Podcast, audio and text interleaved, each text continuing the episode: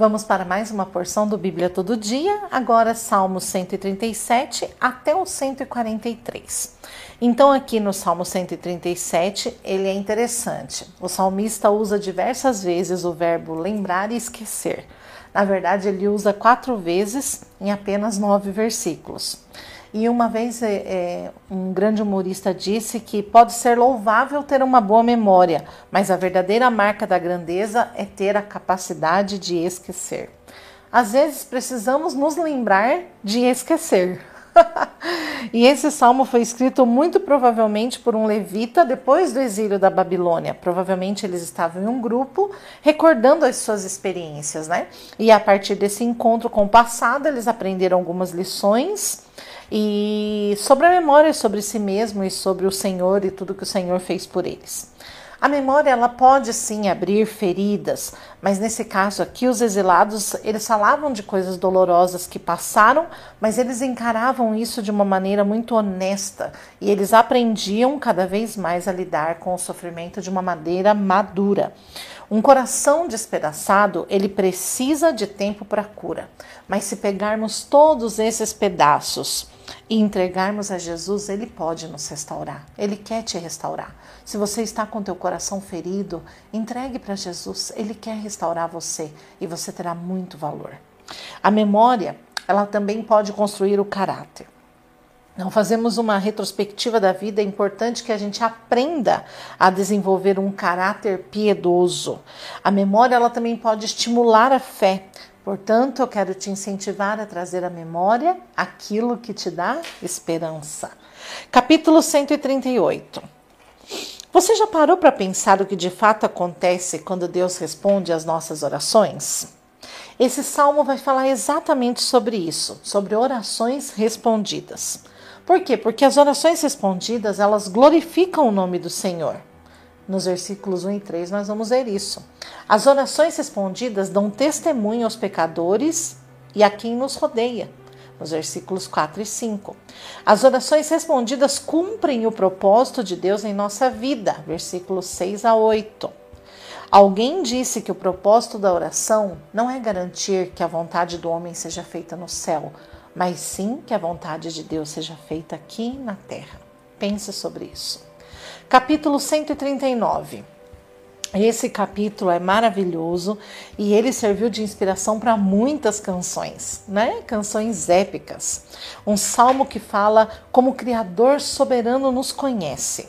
Talvez por muito tempo você pensou num Deus muito distante, num Deus que tinha muita coisa para fazer e não podia olhar para você, mas hoje, se você ainda pensa nisso, nós vamos quebrar aqui um paradigma, porque Deus é um Deus de perto, é um Deus que conhece cada parte do nosso corpo, ele conhece cada pensamento nosso. Então, o que, que precisa ser mudado? Os nossos conceitos a respeito de Deus e nosso relacionamento com Ele, porque isso vai determinar o que pensamos sobre todas as outras coisas, tudo que pensamos sobre as outras pessoas, tudo que pensamos sobre o universo. Por quê? Porque ideias erradas sobre Deus acaba levando a um tipo de vida errada, trilhamos um caminho errado e chegamos a um destino errado. Davi contemplou a Deus e escreveu para nós um salmo cuja mensagem não pode fazer outra coisa senão nos incentivar no nosso relacionamento correto com o Senhor. Nos versículos 13 até o 18, vocês vão ver que fala sobre o milagre da concepção e o nascimento humano. Deus está presente na concepção e no nascimento. Fomos feitos à imagem dele. Deus nos formou de maneira como deseja que sejamos, e quaisquer que sejam nossas opiniões sobre nossa estrutura, sobre a nossa aparência ou habilidade, devem aceitar a vontade de Deus. Ele nos fez com características próprias, nós não precisamos ser parecidos com ninguém. Nós só precisamos estar no nosso estado original, como ele nos criou, mas o pecado quis deturpar. Mas eu não preciso ser parecida com ninguém, você não precisa ser parecido com ninguém. Deus te fez assim, desse jeitinho, né? Aqui ele também usa o verbo tecer, ele usa lá no versículo 13. E o que, que significa tecer? Significa que ele nos cingiu.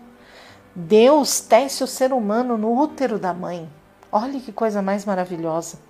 O aborto interrompe esse milagre. O aborto é uma tragédia, um tema tão discutido nos nossos dias, mas nós, como igreja, somos firmes na convicção e conhecimento de que o Senhor é contra o aborto e nós também somos.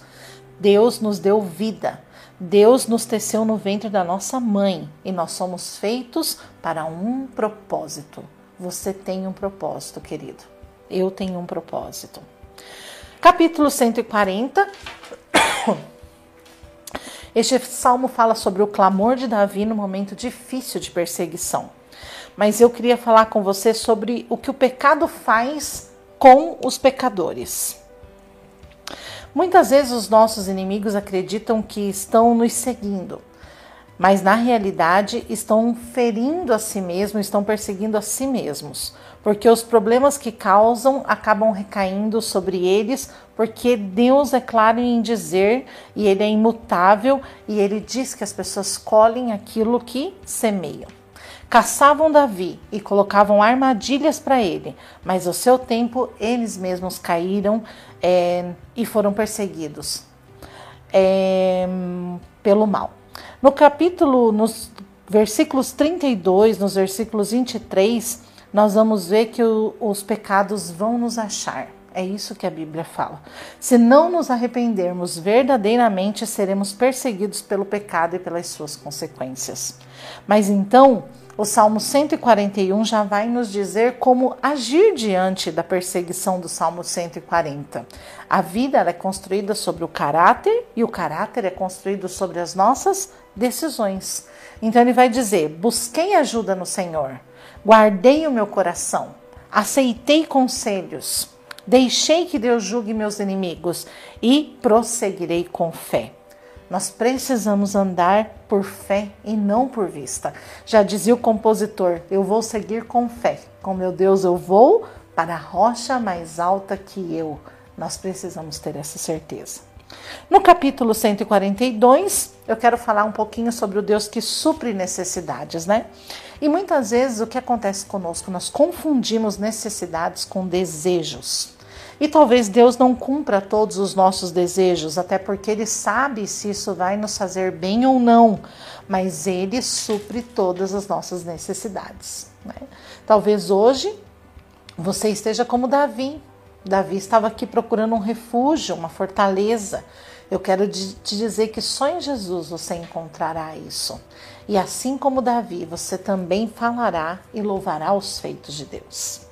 No capítulo 143, no versículo 10, ele diz assim: Ensina-me a fazer a tua vontade, pois és o meu Deus, o teu espírito é bom, guia-me por terra plana. Você quer conhecer a vontade de Deus? Porque eu quero. Isso é algo excelente, porque quando queremos conhecê-lo, encontramos segurança em meio às dificuldades, encontramos segurança nas dúvidas. Devemos conhecer e seguir em conhecer. Cada minuto com Deus podemos trazer para a nossa vida pérolas preciosas. Cada momento com a palavra de Deus, nós aprendemos muito, somos enriquecidos. Você é rico, meu irmão. Você é rico. Você tem conquistado coisas diante da palavra de Deus e no teu momento com Deus. Guarde isso no teu coração e não perca jamais. Deus abençoe e até o próximo vídeo.